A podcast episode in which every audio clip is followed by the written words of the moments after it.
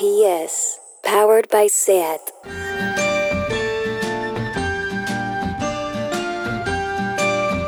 Ever since the day that you went away, you've been sending flowers to me. Send me no flowers today.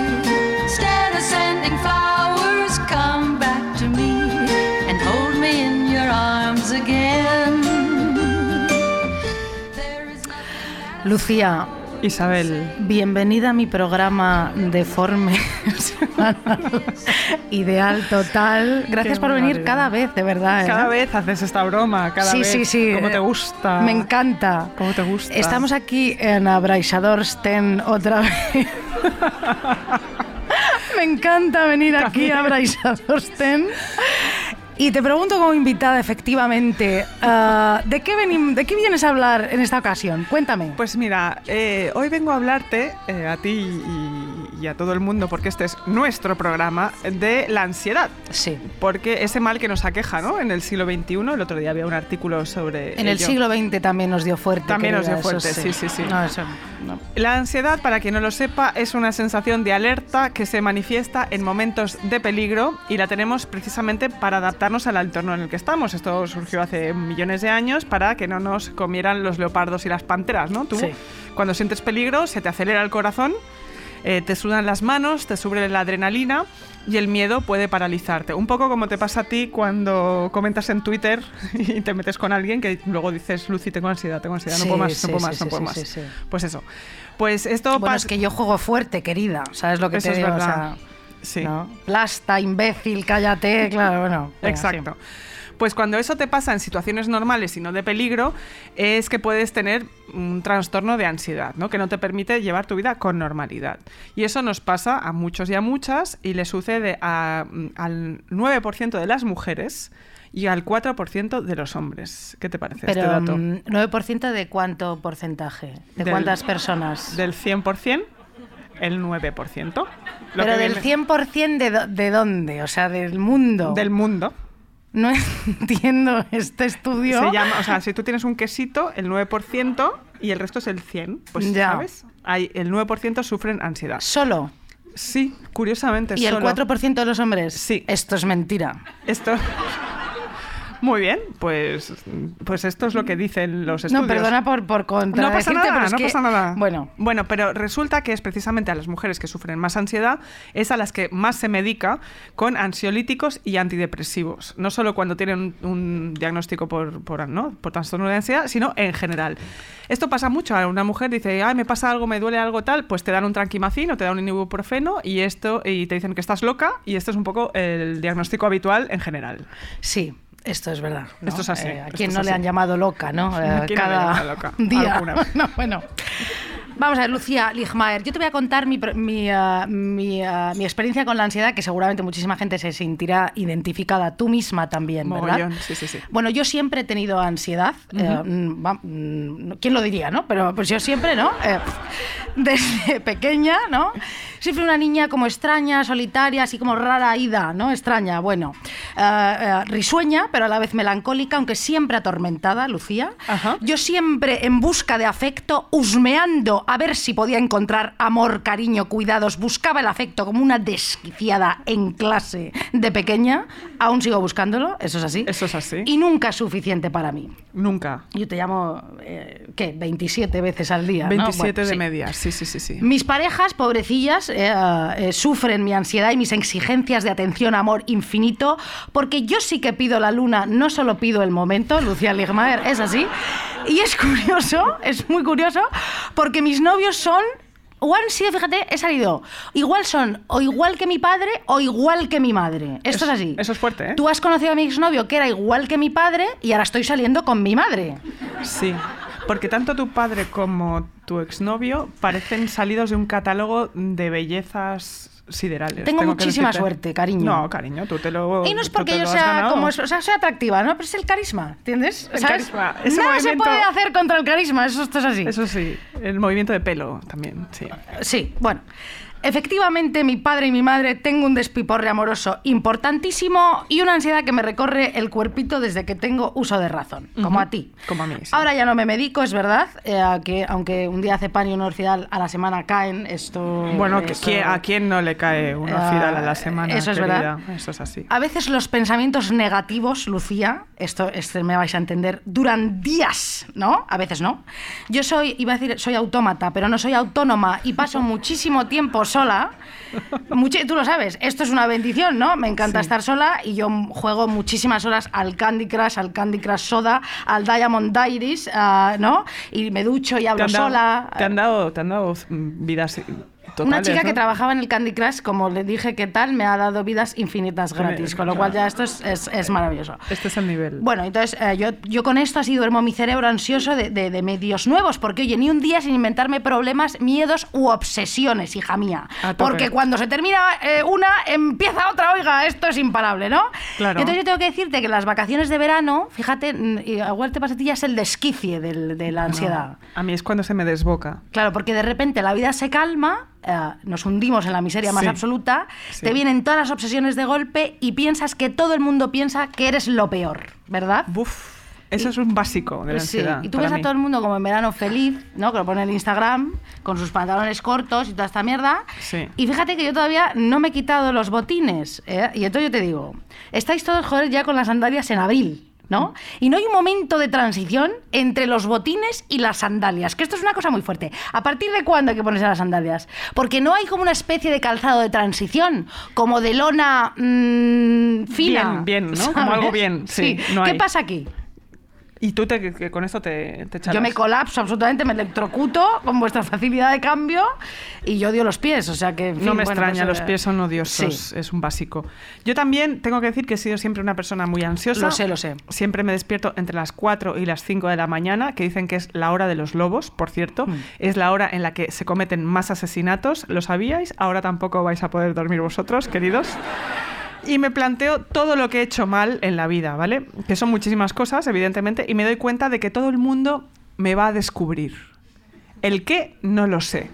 Pero eso es lo que me Yo pasa a sí mí. sé lo que es. ¿Qué es? Te lo voy a decir en abraisador Sten, perdóname. No lo digas en directo. A ti te gusta más Madrid que Barcelona, es hora ya que lo digas, en serio, y lo confieses. No voy a hablar de eso, de eso no quiero hablar, no quiero hablar de eso. Vale. Entonces yo siento que mi vida es una farsa, ¿vale? Sí. Y que, ¿por qué no me hipoteco, no? Y me dejo de hostias aquí en, en Abraisadorsten. Abraisadorsten, Y sí. me voy a vivir a la playa, que es lo, en realidad lo que yo quiero hacer, vivir en la playa. Eh, y mientras Sisa juega al Candy Crush, yo busco hipotecas en la costa en Idealista, es lo que me pasa. Y ahora mismo hay un piso en Malgrat de Mar. Sí, me que enseñado en el- flipas, en el AVE. Que flipas y es mi pensamiento obsesivo recurrente. Porque los ansiosos siempre tenemos un pensamiento obsesivo recurrente, cre- creemos que nos salvará de la rutina, ¿sabes? Ah, sí. siempre pensamos que eso que, que nos salvará de la rutina de mierda en la que estamos inmersos, que puede ser un piso en la playa para una vida tranquila, Sí. ¿no? que no tendrás jamás, un amante que no te contesta los mensajes, entonces tú ahí te rayas, ¿no? porque ya pasa de ti, porque te quiere, pero no te quiere, porque está pasando un poco de ti ahora mismo. Esto se llama ahora Gosling. Se llama ghosting, no Gosling. Ah, Gosling no. Gosling es Ryan Gosling. Ah, no, joder. Ghosting, joder. Ay, hija, de verdad. Es que tantas cosas de estas. Se llama Ghosting. ghosting. Ghosting, ghosting, claro. Pues sí, gos- Gosling. Gosling. Gosling lo he dicho muy segura de mí misma, ¿eh? No te he visto ¿Te bien ahí. ¿eh? Gosling? Claro que sí. ¿Por qué no? ¿Te hacen Gosling a ti? A mí sí. Bueno, venga, sigue, perdona. Gosling. Ay, por favor. Bueno, entonces puede ser, insisto, un apartamento, puede ser un amante, puede ser un perro que crees que quieres tener para que tu vida sea un poco perfecta, ¿no? Esa imagen de vida perfecta, familiar. Todo esto circula en tu cabeza a la vez. Sí. Todo esto es ansiedad entre las 4 y las 5 de la mañana, todo pasa a la vez. Mm. Y lo quieres todo a la vez, además. Quieres el perro, el amante, el piso, el perro, el amante, el piso, el perro, el amante, el piso, todo, Sí. todo, todo, todo, todo, todo a la vez. Bueno, Eso es lo que pasa. Eh, Lucía Ligmaer, yo también me despierto cada día a las 6 de la mañana, esto es verdad, como buena ansiosa, y lo odio. Sí. Y te voy a decir una cosa y os voy a contar al público, una cosa que produce muchísima eh, más ansiedad de la que tenéis. Fíjate, una vez yo tenía que escribir una movida para una serie que iba de espíritus y de Ajá. mediums y de tal, ¿vale? Y entonces yo, pues para investigar sobre esta movida, pues fui a visitar a una medium, y esto es verdad, a las, a las afueras de Madrid, que tenía un chaletazo impresionante, ya se había forrado a base de toda esta cosa. Y A base de entonces, ansiosas, ¿no? eh, sí, a base de ansiosas y de gente extrañísima, y entonces me dijo, fíjate, me dijo, me preguntó, a veces no estás durmiendo y te despiertas de repente con la sensación de que hay alguien en la habitación, quizás al lado de tu cama. Sí, sí, sí, sí, sí, sí. ¿Tú sí? Totalmente. Y yo le dije, pues sí, sí, efectivamente, eso me, eso me pasa, claro. Y entonces ella me dijo, pues que sepas que efectivamente hay alguien y sí, te está mirando. Eso me dijo la medium. ¿Esto es verdad? Hija de puta. Esto es verdad. Bueno, me contó todo lo que había que hacer y tal, que ya, mm, ya lo hablaremos de esto, pero es, es verdad, ¿eh? Luego ella fuerte. me dijo, bueno, te dejo, digo, porque tengo una señora espíritu, la del pozo, y tengo que ir a hablar con ella. Vale, fenomenal. Y se marchó. Pero efectivamente, me dijo que cuando te despiertas con esa sensación como de tal, eh, que chica, Que hay alguien. hay alguien ahí que, Pues que mira. te está mirando. No sé qué decirte, sinceramente. Bueno, pues nada, no me digas nada. es que te- bueno, ah, vamos a introducir la primera canción, porque Vamos allá. efectivamente es un programa musical. Estamos en- aquí en, en Radio Primavera. Por supuesto. Y entonces voy a poner una canción, os voy a poner una canción súper bailonga para Nochevieja. Ajá. Que por cierto, fíjate, yo la voy a celebrar en Galicia con un montón de amigos. Sí. Y viene mi segunda mejor amiga, Ajá. pues la primera. Y siempre estáis ahí como, como luchando por mi amistad, ¿no? Y tú no, tú no vienes en, a... en tu cabeza pasa eso. Tú no vienes, tú no vienes en Nochevieja. ¿Qué vas? ¿Qué, entonces, ¿qué pasa? Me ¿Qué? voy a quedar aquí en Barcelona, Sí. en Abaixados Ten. Voy a sí, quedar yo sí, ya. pasando la noche vieja. Pues viene Raquel, viene de Muy bien. Raquel. Muy bien.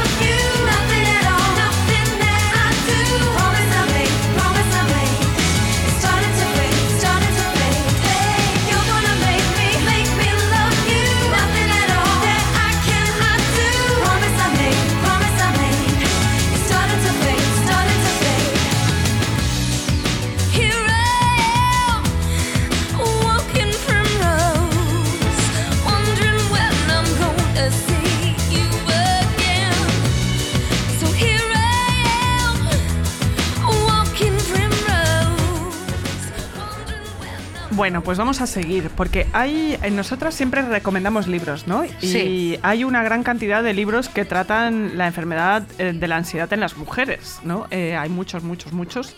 Nosotras aquí vamos a recomendar uno que a ti y a mí nos ha encantado. Claro. eh, un libro un poco de culto que se llama Y la vida sigue, de Justine Levy, que es la hija del filósofo francés Bernard-Henri Levy, aquel que dijo, bueno, se hizo un chiste sobre él que decía, Dios no existe, pero mi pelo es perfecto, porque es un hombre ¿Ah, sí? con muchísimo ego, sí. Y eh, que es un libro autobiográfico y súper francés sobre la ansiedad. Resulta que eh, Justine Levy escribió un roman à clef, o sea, un libro en clave sobre eh, cuenta un- su paso por la vida con ansiedad durante, durante y después de separarse de Rafael Toben, que era, bueno, resulta que ella se casa súper joven, como Sí. con 20 años, una cosa así, con un filósofo como su, como su padre, o sea, hola Edipo, o sea, Sí, hola Daddy Issues, ahí, Y, esta- y era muy guapo. guapísimo. Sí. Y amigo de la familia, y ellos son como la pareja de pijos, ¿no? Perfecta de, de París. Sí. Ella es editora, él es filósofo, pero él se enamora de la amante de su propio padre, eh, que no es otra que Carla Bruni. Sí. ¿vale? Esto es lo que pasó en realidad. Y la dejó por Carla Bruni. Y la dejó por Carla Bruni. El primero se lo niega todo el rato, Sí, ¿no? menudo. Menudo cabrón. Cabrón, sí. Pero al final se descubre la movida y claro, Justin se queda hecha un trapo, un trapo francés, Sí. pero un trapo, al fin y al cabo. Y Justin, que ya tomaba pastillas de antes, Sí. ¿no? Eh, se empieza a poner ciega de pastillas. Sí. O sea, una cosa loca. Primero para no dormir y poder trabajar y porque ya se siente como poderosa cada vez que toma pastillas con anfetaminas. Y después para poder dormir, descansar y pasar la ansiedad. Y la verdad es que es un libro súper interesante. Está muy bien. Además de un cotillo fantástico, Sí. yo creo, eh, sobre cómo automedicarse, que es una cosa muy peligrosa eh, y, es, y es algo que se acepta muchísimo, ¿vale? Me encanta que digas aquí que es una cosa muy peligrosa. Hombre, ¿no? automedicarse Porque- así, pim pam, No, por ella- supuesto, porque es no, que ella no. se pone eh, fina, se toma Ya. 30 pastillas al día, una cosa así. 30. Soy muchas. Pero ella hace una cosa que Sí. cuenta que, claro, la automedicación es una cosa que está socialmente muy aceptada, porque tú te vas a un bar, te pides un vaso de agua y dices, "Mm, es que es para la espalda, y zasca, te, te tomas ahí un Orfidal potente, un Orfidal 30. Tú sabes que ahora ya necesitas receta para muchísimas cosas. Eso es verdad. Por ejemplo, el ibuprofeno 600, ya nada. Hay Ya que no se tener puede. recetas. El Pues Enantium, por ejemplo, el Sumial. ¿Qué está Todo. pasando en la industria farmacéutica? Desde aquí, un ruego Hombre, por favor, porque a la industria, Claro, porque ya es- está, ya está. Efectivamente. hombre, no puede ser esto. Bueno, este libro eh, me lo dejaste tú a mí y me lo leí Sí. en un viaje de ave, me encantó, por supuesto. Y ah, hablando de este libro, eh, ya que todo el mundo está recomendando libros de final de año, ¿por qué no Sí. tú y yo íbamos a ser eh, eh, eh, otras recomendadoras? Bueno, hay un libro que se llama Mi año de descanso y de relajación de Otessa Mosfeq, que es buenísimo. Maravilla. Y la protagonista de este libro se pasa el año entero durmiendo, ¿vale? Entonces, ella se toma unas pastillas potentísimas, duerme durante tres días, contrata a alguien para que le cambie las bragas, limpie la habitación y tal, mientras ella duerme, luego se despierta un ratito, come algo, bebe algo, cambia las y se vuelve a empastillar para dormir. Qué maravilla. Porque claro, ella quiere descansar, efectivamente, porque la vida, mm, pues hija, es agotadora, tú y yo lo sabemos, Lo mm, es. a ti vivir nos, nos cuesta un huevo, es, es así. Eso es verdad. Y, ah, y nada, ah, nosotras no, no nos tomamos todas esas pastillas, pero a veces sí que hacemos esto de hibernar, de encerrarnos en casa Sí. y no salir mucho, ¿no? No salir mucho, no, no salir nada, de hecho. Exacto. Y Otessa Mosfeq, eh, mm, que realmente el libro es muy interesante y ella como personaje es interesantísima, porque dice, ella dice que es bruja, fíjate. Ah, sí. Sí, sí, sí, sí, sí, me estuve buscando yo entrevistas y tal, y ahora está escribiendo un libro sobre un fantasma chino. Que Ah, sí. a mí es que, sí, esta gente que, es que es una tía muy lista, esta, ¿sabes esta gente que es tan lista que te da un poco de miedo, ¿sabes? Mm. Porque te atraviesa un poco con la mirada. Sí. Pues Otessa es un poco así, Fíjate. yo creo, fíjate. Em, pues yo ahora voy a introducir mi canción también, ¿por qué no? Hija, que pronto, ¿no? Hemos bueno, puesto chica, ya. Bueno, ¿esto va así? Sí, bueno, Mm, pues lo hemos, lo hemos está. pensado así. Es verdad, Vamos muy a- mal. Para que os podáis tomar esa cerveza que os ibais a tomar sí, sí. tan tranquilamente. Os voy a poner esta canción de Liz Fair que habla un poco de la ansiedad, un poco del deseo sexual como un animal de rapiña, una cosa que eso es lo que es el deseo cuando es deseo de verdad, una cosa asquerosa, demandante y ansiosa. Ahí va.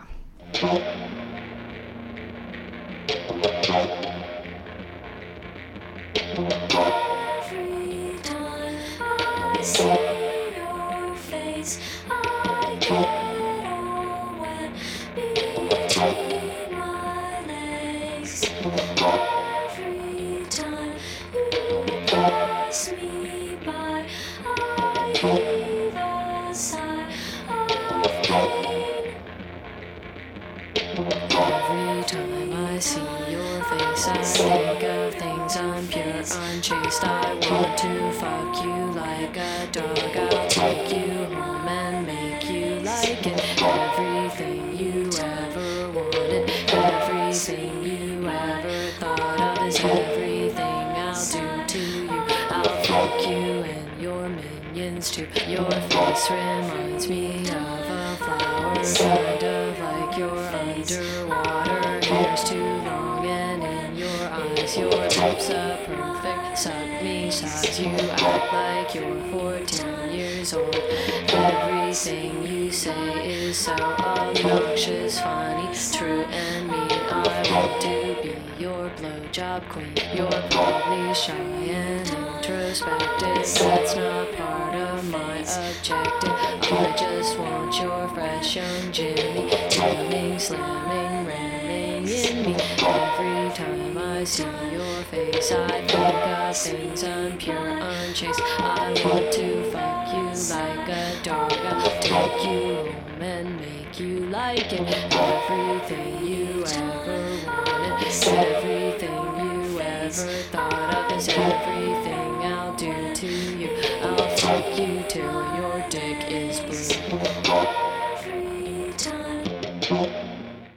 Bueno, vamos a seguir. Eh, es curioso porque yo he puesto esta canción porque en el periodismo musical eh, se ha ridiculizado mucho la ansiedad femenina. ¿Ah, sí? Sí, es una cosa que me contaba la, la autora de esta canción, la Liz Fair, que la entrevisté una vez. Y ella ha hecho siempre canciones que tienen mucho que ver con lo, fem- con lo femenino, ¿no? Y decía una cosa que decimos mucho tú y yo, que es que hay dos o tres mujeres a las que se les ha permitido todo, ¿no? En el mundo del rock y del pop, como Patti Smith, por ejemplo, pero que la rabia, la ansiedad y la depresión eh, femenina se han entendido siempre como un cliché, como una cosa a ridiculizar. Bueno, claro, claro, por supuesto. sí, Claro. sí. Entonces, ella contaba que en los 90 la crítica decía, en los 90 la crítica musical nos puso en categorías para asimilar eh, la oleada de mujeres que había, ¿no? Que había muchísimas más mujeres y decían, "Vale, tú eres la rockera, tú eres la artista pop" y entonces solo dejaban que hubiera una en cada categoría, algo que tú y yo hemos hablado Bueno, es que, es, que, es que las mujeres eh, siempre hay una, ¿no? Me Sí. refiero a... eh, Fíjate este programa de humor que había Movistar, Sí. las que faltaban. Sí. Eh, esta chica, eh, Susi Caramelo, es la que lo ha petado. Sí. Eh, ¡Pum! Se acaba el programa y ahora está bien. Y el resto fuera, Fuera claro, de- totalmente. O por ejemplo, está María Teresa Campos y Ana Rosa. Por supuesto, decir, era solo podía quedar una. siempre solo hay una. Sí, sí, ¿No? eran dos velociraptors Exacto, ahí a punto exacto. de, de- Y se ha quedado Ana Rosa. Se ha quedado Ana Rosa, la otra fuera, sí, sí. A mí me interesa un poco más María Teresa Campos, quieres que te diga, ¿no? Y sus Sí. hijas. Sí. Terelum me A mí, me, fascina. a mí me fascina un poco Ana Rosa, ¿eh? Ya. Sí, pero bueno.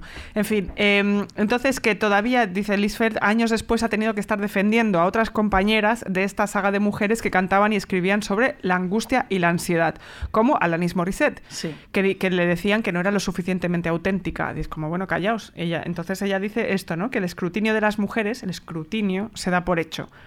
Y yo creo que eso es algo que a nosotras, a las mujeres, nos provoca muchísima ansiedad. El Sí. escrutinio con, constante, que nos están escrutando sin parar en redes, en imágenes, etcétera.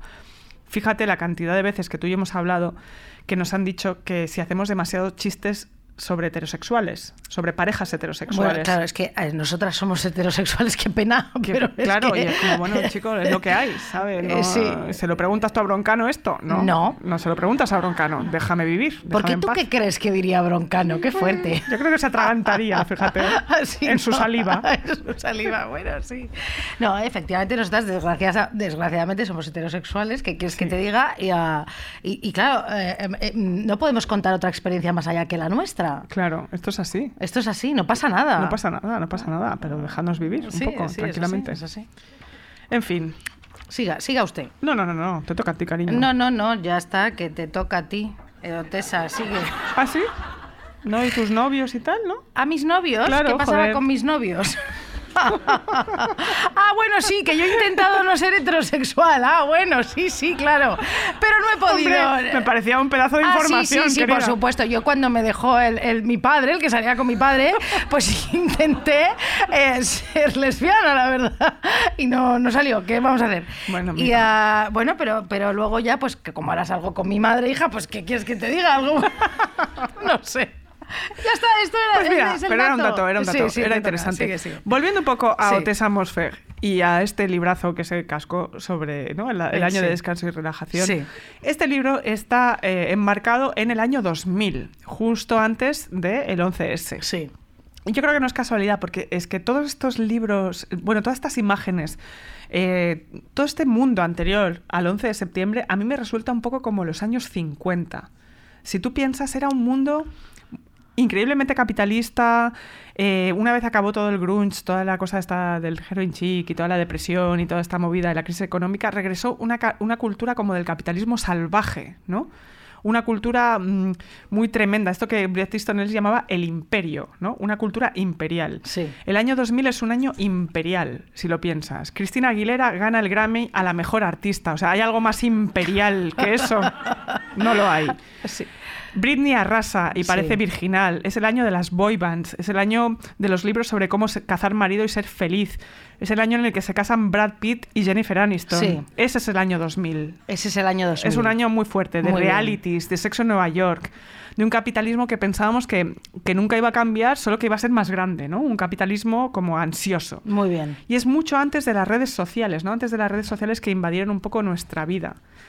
Y me estoy echando una parrafada muy importante, Total, bueno, esto es- pero está bien, está bien, es muy pero, interesante. Pero esto que os voy a decir es, es interesante porque nosotros pensamos, ¿verdad? Que siempre pensamos que el capitalismo y las redes sociales nos están sumiendo en, un- en un- una constante ansiedad, ¿no? Siempre estás mirando el móvil o quién te va, o te llega un mensaje y piensas que es una mala noticia, una cosa como de un vaído constante, un miedo real. Yo siempre que me llega un mensaje al Bueno, móvil- eso nos pasa a nosotras que no significa que los demás eh, estén... le pasa a la gente. Quiero decir, eso solo nos pasa a ti y a mí, porque claro, hija, ser feministas y, y- y dos burras como nosotras, pues claro, no- no- nos exponemos a que nos contesten siempre, ¿no? Eh, Ya, yo duramente. pe- yo pensaba pero que eh, a lo mejor la gente pues vive tranquila, eh, tú y yo no, Ya. pero yo sí, ¿sabes? Eh, Claro, igual cuando ven un mensaje en Twitter no piensan no, que les van a matar. Claro, Vale, exacto. vale. Tú y yo vivimos así, pero nadie más igual, ¿no? Claro. Irán Chubarela, nada más. Ya está, eh, punto. vale. Bueno, presuponiendo que la gente Sí. con las redes sociales estuviera ansiosa, que es la tesis que yo voy a sostener, esto no es nuevo, porque resulta que a finales del siglo XIX Sí. los neurólogos alertaban de una creciente oleada de crisis nerviosas provocadas por la sobreestimulación de las nuevas concentraciones urbanas de las ciudades, de todo lo que había. Lucía, Te lo juro. ¿Qué estás contando? es que, pero tú, ¿y dónde sacas esta información? Yo Coño, de- pues de los libros, ah, ya. De verdad, ¿tú te acuerdas cuando Sí, hubo todas esta- estas masas de histeria femenina sí. y todos estos vaídos que la gente, a la gente le daban muchos síncopes a finales del 19? ¿Ah, sí? porque, sí, Sí, sí, sí, sí. porque tenía, Ajá. de repente, pensad, antes de la revolución industrial no había nada. Y de repente tienes periódicos matutinos, periódicos vespertinos, dos entregas postales al día, telegramas que podían llegar en cualquier momento a tu casa. Claro, ¿Pero qué estás que diciendo? sí. Bueno, ¿Pero qué estás diciendo, Lucía? que sí. Nuevos métodos de transporte que iban muy rápido para ir- de pasar de ir a caballo a pasar de ir en ferrocarril era mucha sobreestimulación, mucha y las ciudades y teatros y música y bares y más muchas y el teléfono, la invención bueno, del teléfono, por claro. fa- Por, supuesto, claro que Bueno, no te ríes de mí, en serio.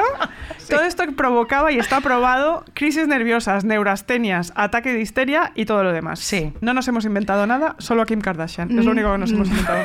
Bueno, Eso es lo que quería decir yo. oye, me chifla. ¿Esto lo has mirado tú? Qué fuerte Pues eres. en, pues en internet, donde se mira todo. Claro, muy bien. Bueno. Ah, ah, voy a poner una canción, pero antes voy a explicar un poquito eh, todo, porque claro, esto que Muy decías bien. tú de la crisis ne- nerviosa te voy, a, te voy a explicar. Bueno, quería poner una canción de Ana Karina, que se ha muerto el sábado pasado, bueno, la, la- la adoramos y tal, y eh, una canción escrita por Ser- eh, Serge Gainsbourg, pero bueno, tú sabes que esta señora se casó con Godard, pobrecilla, ya eso en sí es Pobre, una ansiedad impresionante, porque tú imagínate con ese señor autor maldito, ¿no? Que se va a la ventana cada mañana con una, cafa, una- uy, con una taza de café humeante. ¿Sabes si iba a la ventana de la SER? De la se- ah, no, de- no, no. ventana. A escribir sobre sus sentimientos, todo eso. Bueno.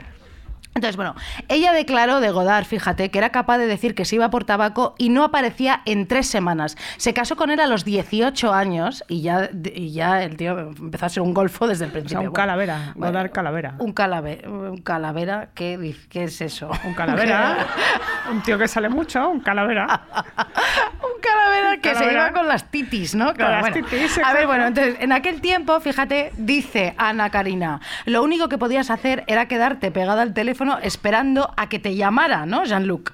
Cuando desaparecía pensaba de todo, que le podía haber pasado cualquier cosa. Luego me enteraba de que a lo mejor se había ido a Italia a ver a Roberto Rossellini o que se había marchado a ver a Bergman, a Igmar, ¿no? A Suecia, o a veces la explicación era que estaba en Nueva York con William Faulkner. Bueno, Pero esto no se lo podía decir antes cuando salía de casa. bueno, es que era un señor. Es que esta- estos tíos, Era es como- artista, tormenta, todo esto. Bueno, decía Ana Karina, tenía amigos en todas partes y se marchaba sin avisar. Siempre llevaba encima su pasaporte y yo sabía dónde había estado cuando volvía. Y me enseñaba los sellitos que le ponían en la aduana y siempre me traía regalos, pobrecilla. O sea, Qué misterioso. O sea, esto, pero eso es como de, ay, mira, no te digo dónde. Como, ¿Cómo es que debía ser Godard? co- pero como esos tíos que te dicen, yo, que, que les dices, quedamos mañana. Es que yo no hago planes. Ya, No, bueno, por favor, o sea... Vete a la mierda, ¿sabes? O sea, ¿Quedamos o no? Ah, no, estoy en Italia. Qué pesado. Bueno, Venga. vamos a ver. La cosa es que Agnès Varda, fíjate que también se ha muerto este año, Ya ves, qué año. que era amiga suya de Ana Karina y de Godard, tiene un docu, un documental muy guay que se llama Caras y Lugares. ¿Lo has visto? No lo he visto. Está en Filming, que es veré. nuestra gran... eh, eh, ¿Cómo se llama esto? Eh, Nuestra gran nuestro aliada. soporte, eh, eh, bueno, cinematográfico, lo, que- sea, es nuestra tal. Bueno. Plataforma. Sí, sí, sí, porque estáis todos flipando con Netflix y Netflix es una mierda. Bueno, da igual. no te- bueno, no, no, muy- no, no es verdad. Hasta no que nos patrocines No, una es verdad. Netflix está fenomenal. Bueno, entonces, ella cuenta que Agnès Varda y Jacques Demy, que estaban casados, tú sabes, además se adoraban, Mm. eran amigos de Godard y Ana Karina, como decía, muy amigos. Entonces, bueno, en- ella en el documental le llama y le dice a Godard, oye, hace muchísimos años que no nos vemos, somos muy amigos, ¿por qué no sales en mi documental? Esta señora que hizo un documental póstumo, eh, que lo hace con un joven artista que lleva gafas de sol. No, bueno, tú no lo has visto. No lo he visto, sabes ¿no? de qué No, hablo. no Bueno, da igual. Entonces le dice, le dice, ¿quieres salir en mi documental? Y dice Godard, vale. Entonces dice, bueno, pues vamos a ir a tu casa, rodamos como yo voy a tu casa y la charla y tal. Entonces, bueno, ya está en el tren nerviosísima porque hacía muchísimo tiempo que no le veía y tal. Y claro, ella, ella decía que, que, que Godard era un tío solitario, que era un tío imprevisible, pero que era un genio absoluto, Sí. y que, ya, que, que él cambió el cine, que él creó el cine, que sus pelis son preciosas. Bueno, ella está fascinada con Godard, ¿no? Sí. Entonces ella está muy nerviosa por el reencuentro, eh, van a un bar antes de ir a su casa, ella está como con muchas expectativas Sí, a ver sí, a su amigo de toda la vida, y entonces, bueno, ya se toma ella su poleomenta y toda esta cosa, y van a la casa de Jean-Luc Godard, de Jean-Luc Godard, ¿vale? Sí. Y entonces eh, llama a la puerta, ti, ta, ta, ta, ti, ti, ti, toc, no, ti, ta, Sí. ta, ti, no, toc, toc, toc, llama a la puerta Lo y nadie, lo- sí, no tu sé. efecto favorito. No, sí. Entonces nadie contesta a la puerta. Entonces hay una ventana abierta, empieza, Jean-Luc, Jean-Luc, que estoy No. aquí, ¿no? Sí, sí, I'm here, nada, Jean-Luc fatal. Entonces le gritan a la ventana, no sé cuántos. Entonces ella ve que en el cristal de la puerta, fíjate, Sí. hay un mensaje en clave que le ha escrito Godard. Pero este tío. Espera.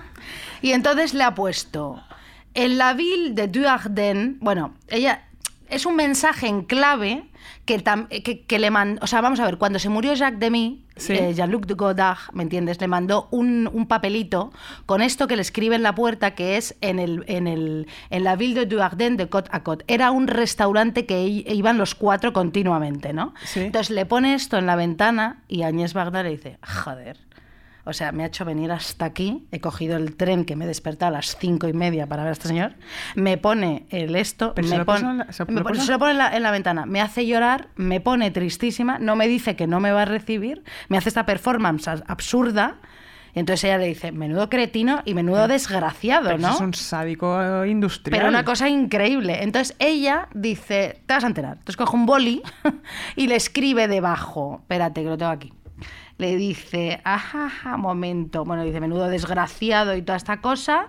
Le dice, te quiero mucho, pero eres un desgraciado, le pone en Muy el bien. esto. Y le deja una bolsa con unos bollos que había comprado para él en una, en una pastelería de París que a él le encantaba. Y se vaya tristísima la pobre Agnès Bagda con 90 años llorando porque Jean-Luc Godard no le salió del coño abrir la puerta. ¿Me entiendes lo que te digo? Yo se los hubiera envenenado, los bollos. Es que esto es para Es tener que, ansiedad vamos, fuerte, hombre, ¿no? Por favor. Ella por llorando, favor. además súper triste. Bueno, entonces, la canción que voy a poner ahora mismo, ya por Sí. fin, es de Ana Karina y se llama Sous le soleil exactement. Por ella.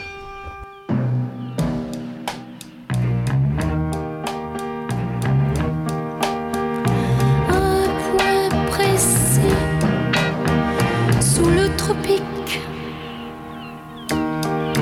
du Capricorne ou du Cancer.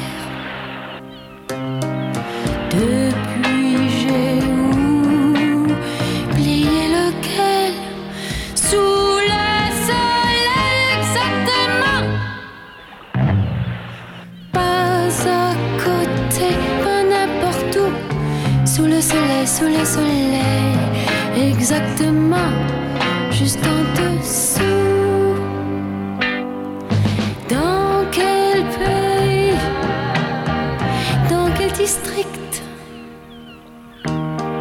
C'était tout au bord de la mer.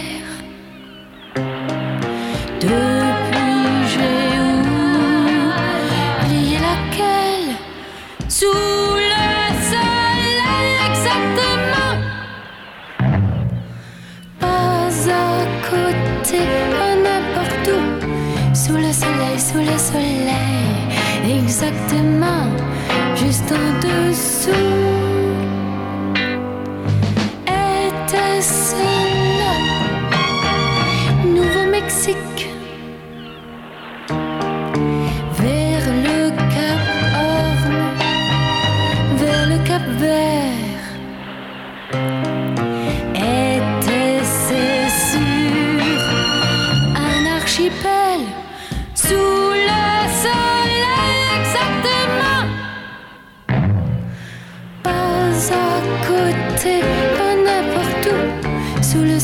Sous le soleil, exactement,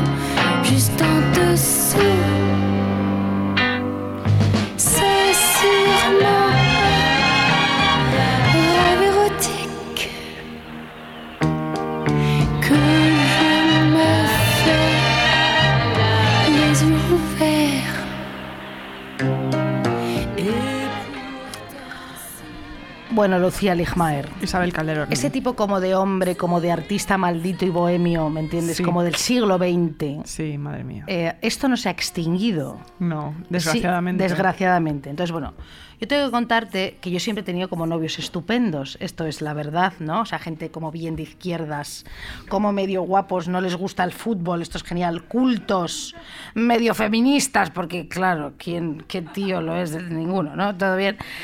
Pero afeminados, bien. Bueno, yo tengo que decir que tu exnovio, que es una especie de maravilla, Sí. eh, Marc dice que es como Jesucristo. Sí, Que mi- cuando aparece para ahí, que va al Mercadona. Sí, sí, mi eh, madre también lo decía eso. que Es que no te puedes creer esta belleza. O sea, es Muy un- bien, me encanta es que, ah, es muy bello, bien, es me lo bello. digas, sí. Un beso para él. Un beso, aquí. un beso. Viene en Nochebuena a cenar a mi casa. Fíjate. Bueno, vamos a ver, sí. Mi novio no, pero él sí. No, no, no, bueno, no, es broma. No, entonces, vamos a ver. No, no es broma, pero no pasa nada, somos amigos. Bueno, da igual. No importa. Vamos a ver. Pero fíjate, una vez, una vez allí en el Paleolítico, estuve saliendo con uno que de verdad me procuró una ansiedad, hija mía, pero una cosa sideral. Ay, ¿Vale? Dios mío. Entonces yo he vivido en mis propias carnes lo que es el llamado desapego masculino de las narices. Lo de no comprometerse. ¿Os suena? Sí. Bueno. Bueno, no, yo no daba crédito, te lo digo en serio. Estos tíos existen y andan sueltos por la city, por cualquier city, te lo digo ya.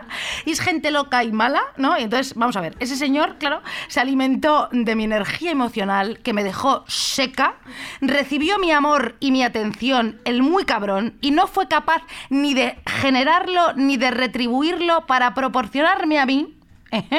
Un sostén emocional adecuado para no volverme absolutamente loca. ¿Vale lo que te digo? Un beso para él también desde Sí. aquí. Entonces, no, no, que él lo escucha absolutamente todo. Es muy fuerte. Entonces, estuvimos tres meses hasta que por fin le pude dar un pico de mierda al saludarnos. Qué horror. tres meses, ¿vale? Que yo le decía, chico, dos besos no. Entonces yo le dije, vamos a inventarnos como un choque de estos de baloncesto de, eh, de tal, ¿sabes? Hasta- porque era muchísimo más digno que dos besos de mierda, ¿no? Claro. Ya ves. Bueno, Ni que fuera Luego- inglés, ¿no? era Raro, raro, sí, una- sí. horrible. Bueno, luego Perdona, estuvimos sí. luego cuatro meses hasta que pude poner el cepillo de dientes en el mismo vaso. O sea, Qué O barbaridad. sea, eh, él le, le- le- le procuraba un agobio supino eh, tener los dos cepillos de dientes juntos. Pero esto, o sea, esto es. Porque esto sale mucho en las series y tal. Esto es verdad, tú sabes que es verdad. Yo lo Esto- sé, pero es que quiero aclararlo porque Él parece no como que nos hemos inventado esto, que pero mi no nos lo cepillo hemos inventado. estuviera en el mismo vaso y lo Porque le daba ponía ansiedad. En la esquina del lavabo. ¿Por qué? Yo no soy ninguna guarra, ¿me entiendes? No sé por qué cojones no podemos tener los cepillos. Bueno, y luego está esta mierda mía, perversa, de aparentar que no estaba interesada en él para que él se interesara más. Ya, ya, ya, y toda esa ansiedad que me procuraste, mm, imbécil, ¿no? No, claro, el amor, el afecto y la intimidad conducen intrínsecamente al compromiso. Sí. No puede ser que... y luego, no.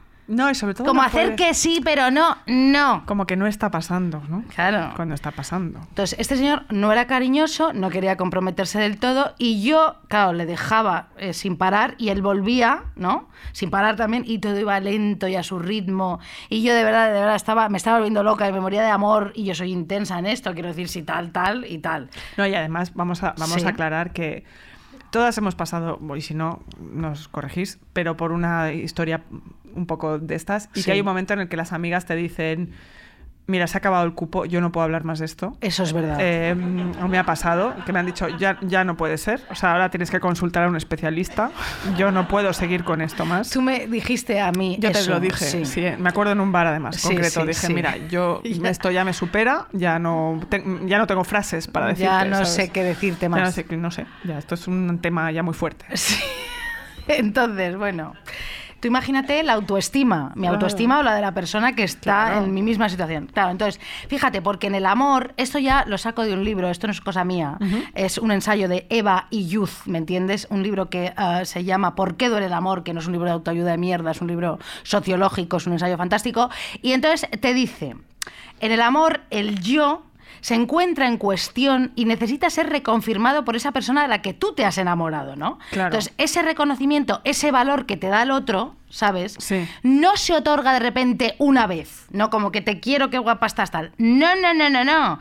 Esto es algo que, se, que tiene que ser cada día y que hay que currarse cada día. Entonces, claro, tú imagínate a estas personas que no se comprometen y no te dicen nada como para no comprometerse. Y que te enganchas más. más. Claro, te hace sentir insegura, fea, mm, y eso sí que no, esto No, no, querido. claro. Entonces, ¿qué hice yo? Pues empecé a lavarme los dientes con su cepillo de dientes. y dije, o sea, jódete, y esto es verdad que lo hice porque yo os lo conté. Y se va a enterar. A todos, yo me he lavado los dientes con tu cepillo de dientes. Anda ya. Entonces, bueno. claro, bueno, entonces, bueno.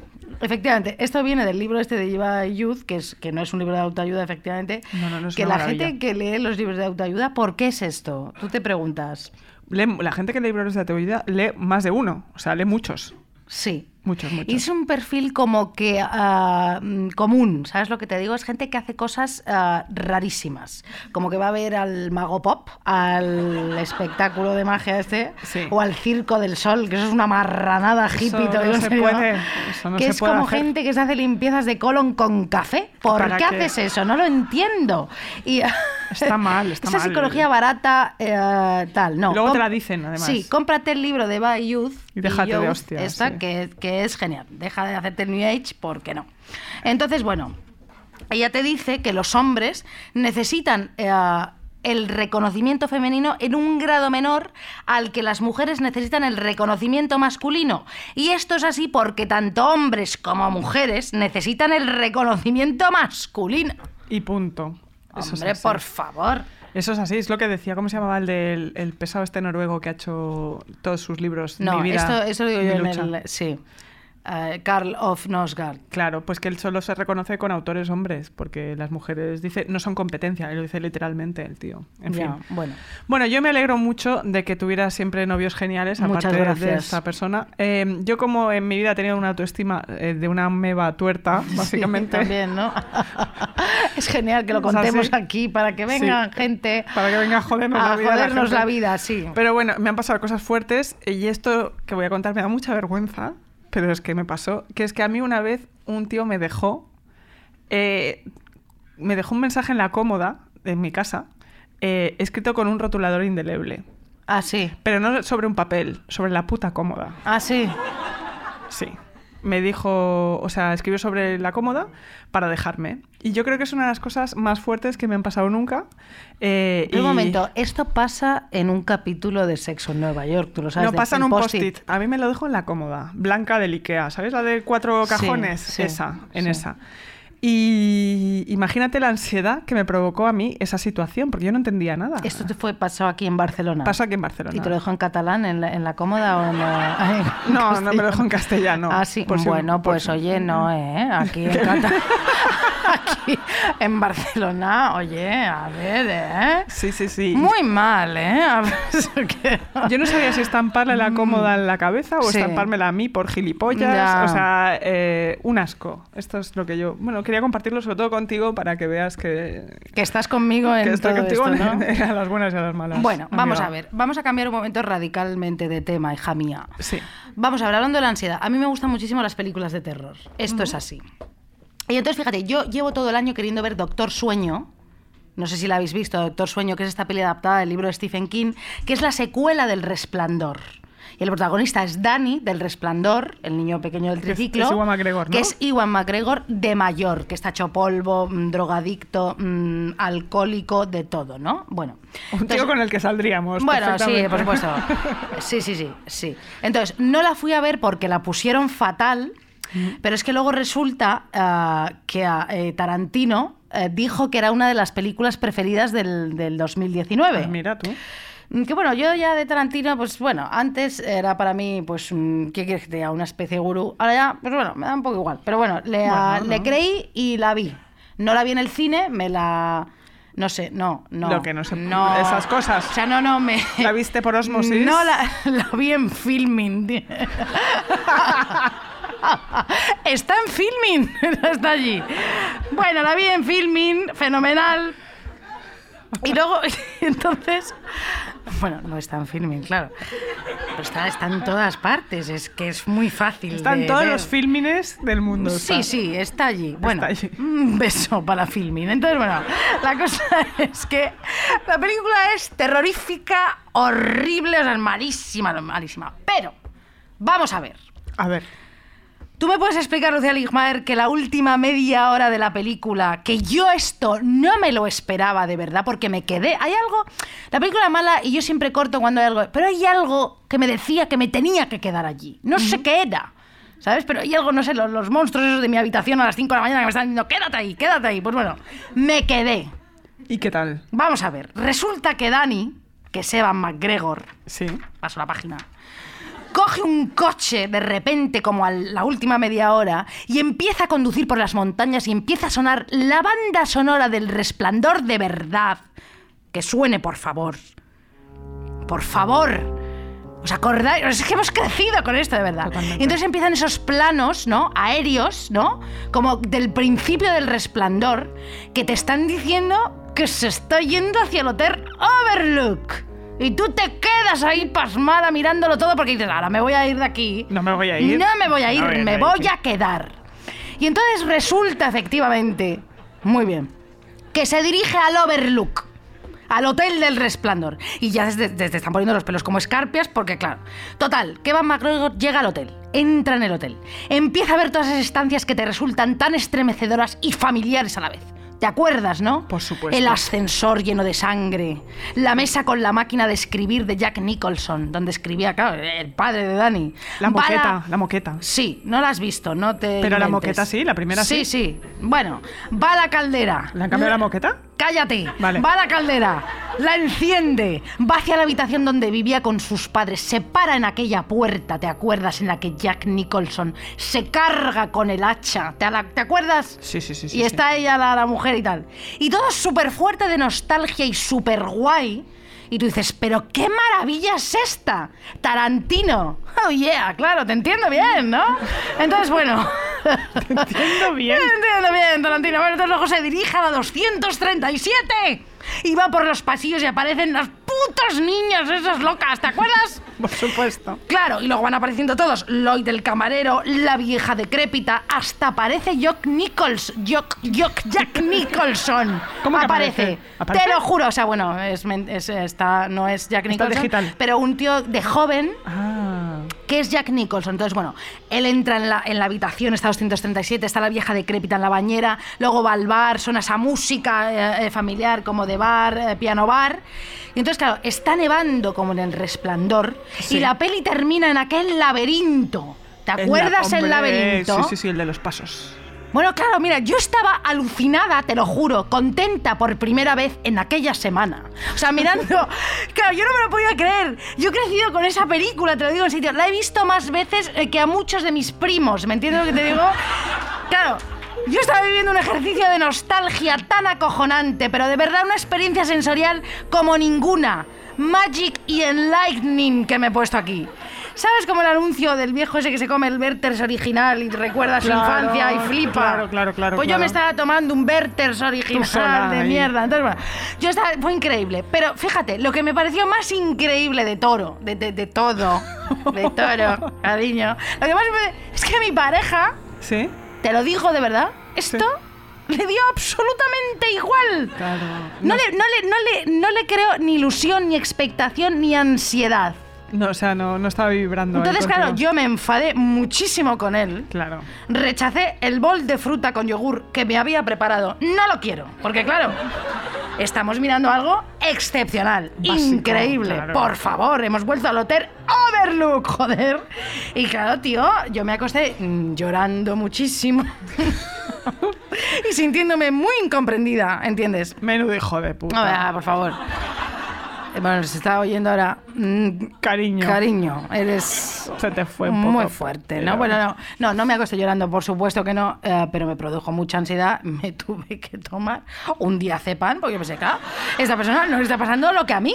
Claro. Y es una persona muy solipsista, ¿sabes lo que te digo? Que no entiendo las, exi- las existencias de otros. Claro, yo pienso que todo el mundo vive lo que yo. Claro que sí. Y bueno, mm, a mi pareja esto no le impresionó, pero a mí me impresionó. Y estoy segura que contando y relatando esto, mucha gente se va a poner la media hora de esta película, la última. Deberían, deberían. Yo lo voy a hacer. No, de verdad, que es, es- es guay, ¿eh? Seguro. A mí me decían que me parecía al niño. Cuando era pequeña, te juro. A Dani. Así. Decían, toda la gente que me conoce de pequeña me dice, ¿te pareces al niño de, de Resplandor? No, Bueno. Te lo dejo ahí. Eh, Así es. No lo puedo cambiar. Es así.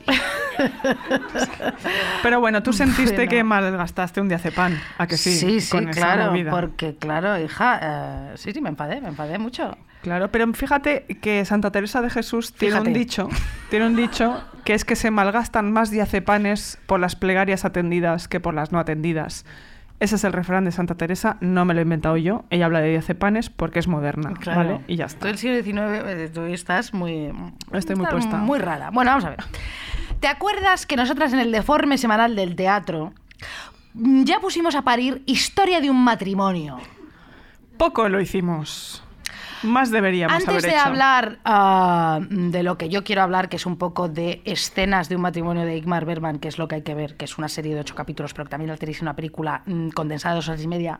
Por favor, ¿puedes explicar por qué a ti no te gustó esta película de la que todo el mundo habla? Pues mira, eh, an- a mí, yo me acuerdo, yo la vi justo antes de que tú la vieras Sí. y te dije, creo que no te va a gustar, como a mí, mm, está muy bien hecha todo el rollo ese, pero es falsamente equidistante. Totalmente, Es una por película favor. que pretende que es, no, yo no me, por- no, no me pongo de parte de ninguno de los dos porque el- una ruptura es muy complicada y todos sufren, todos sufren. Pues si todos sufren...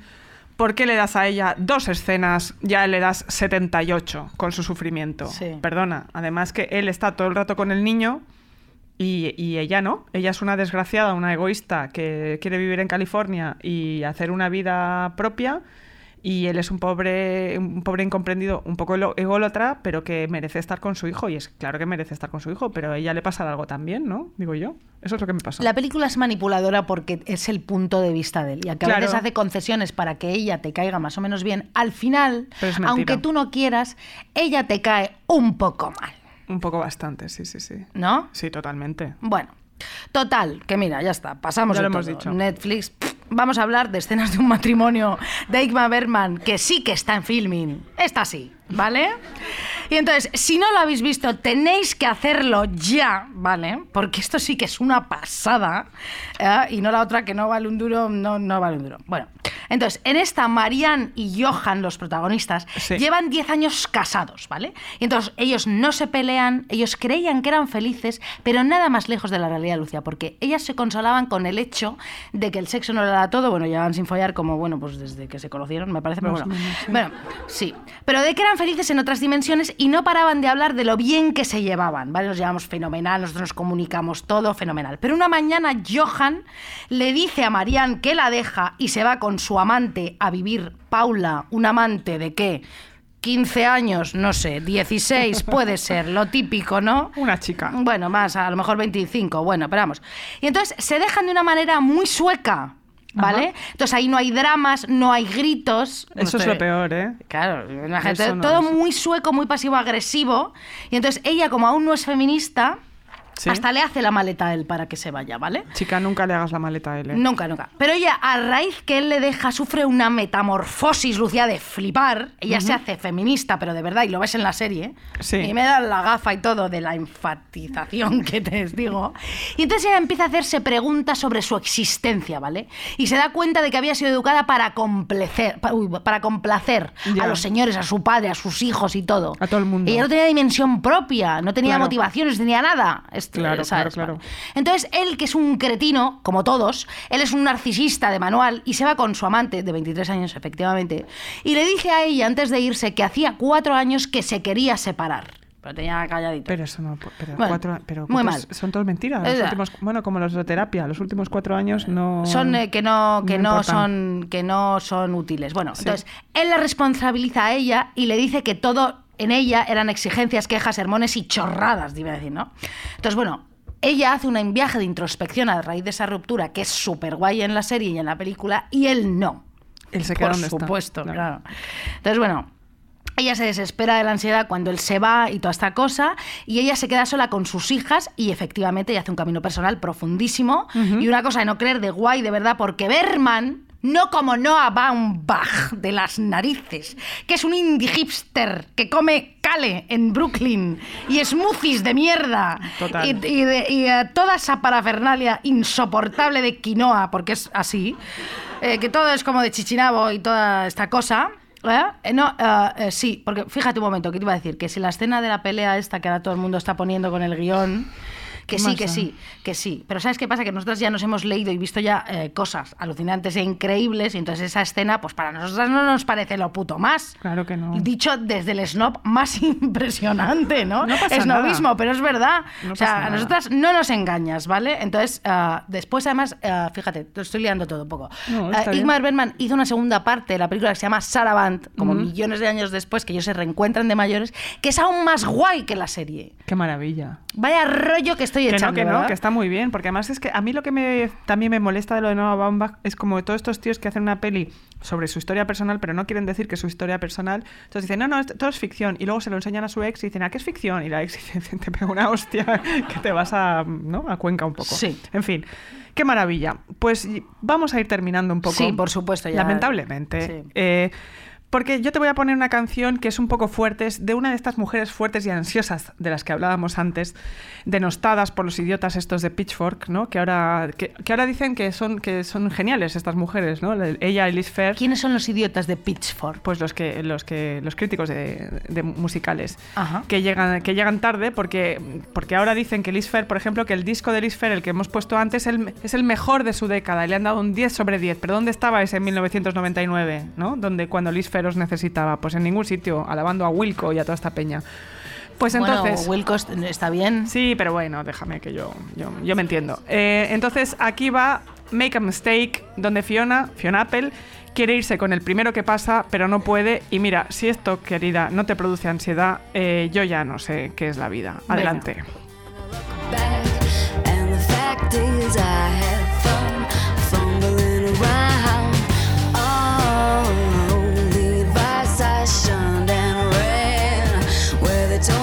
To run, but I sure had fun. So I'm gonna fuck it up again. I'm gonna do another detour, my.